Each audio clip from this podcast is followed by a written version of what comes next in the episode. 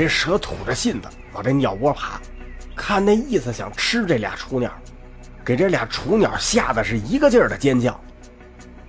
那位说他们怎么不跑啊？他跑不了啊，这俩鸟太小，还不会飞呢。这块又是悬崖，他们一旦离开这个窝，就得掉下去摔死呀。所以他们是陷入了绝境。这旁边还有一只大鸟，大概是这俩鸟的父母。这大鸟是玩了命的啄这蛇，想救自己的孩子，可是无能为力。他对这蛇也造不成什么影响。所以这蛇也不理他，依旧往那鸟窝爬，眼看就到了。这大鸟的叫声是越来越凄厉。这老汉生性善良啊，他哪看得了这个呀？他伸手拽出柴刀，噔噔往前紧抢两步，喊了一声：“孽畜看刀！”对准那蛇就把刀扔过去了。你还别说，这老头砍的还挺准。这刀飞过去，正砍在蛇的七寸上，咔嚓一下就把这蛇砍成了两半，噗噜，尸体掉下山谷，算是把这窝鸟给救下来了。可这鸟是得救了，老汉一着急是用力过猛，收不住脚步了，一个倒栽葱栽下山崖，哒哒哒哒啊！嘘，老汉心里说话：完了，我命休矣呀！这掉下去没个好啊！他只好把眼一闭。等着摔死。也许是吉人自有天相，也该这老头命不该绝。下边的山崖横着长出了一棵树，这老汉咵就掉在树上了。这树还挺结实，老汉掉下来那么大的力道砸这树上，愣没给砸折了，算是把他给救了。这老汉原本是闭着眼睛等死，突然就感觉自己掉在一个什么东西上头了。睁眼一看，是一棵树，他赶紧抱住树干，定了定神，心里是一阵的后怕。这要没有这棵树，我就得掉下去摔成肉饼啊！心说话：“哎，我刚才救了这小鸟，这是积了德了，真是好人有好报啊！让这树救了我一命。”想到这儿，这老汉往四周看了看，他不能老在这树上待着呀。他一看呢，下边有个平台。离这树啊并不算高，他把俩手一松，直接跳到那平台上了。到了这平台上啊，老汉检查了一下自己的身体，发现除了一些刮伤之外啊，倒是没有大碍。他非常高兴。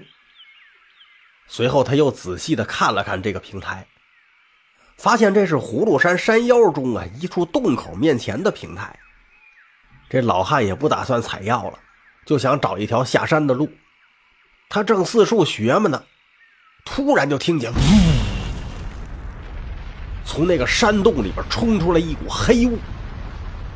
老汉是大吃一惊，他不知道这怎么回事啊，赶紧躲在一块大石头后头往前看着，就见那团黑雾顷刻间是铺天盖地，狂风大作，呜呜呜呜呜呜呜呜呜，可这风大的都邪乎。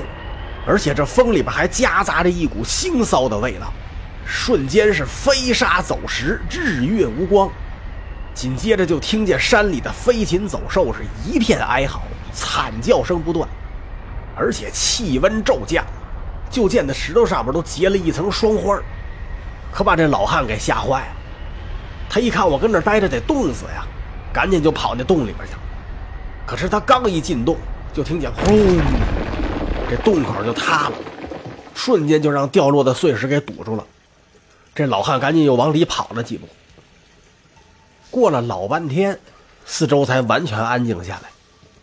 老汉是惊魂未定，喘了半天粗气才缓过来。回到洞口一看呐，这洞口完全给堵死了，每块石头都重达千斤，是彻底出不去了。这老汉是垂头丧气。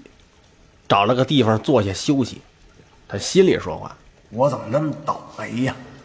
刚才从山上掉下来，好容易命大掉树上没摔死，现在又给封到这洞里了。哎，人为财死，鸟为食亡啊！你说我非得上山采什么药，炼什么丹呢？早知道踏踏实实在家待着，打打柴，哪有这个事儿啊？”他坐在这儿正胡思乱想呢，突然听这洞的深处啊，好像有人喊救命。有人吗？救命啊！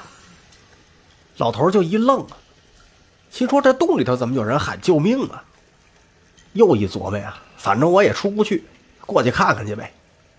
于是他就起身往洞的深处走。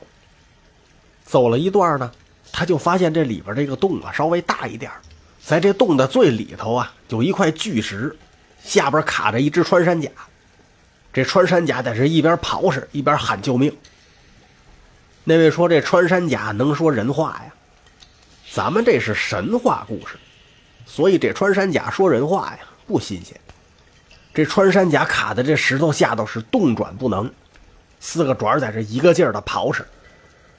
他这正折腾呢，突然听到前面有脚步声音，一抬头，发现来了个老头他就赶紧冲这老头喊：“哎哎，老大爷，救我一救！”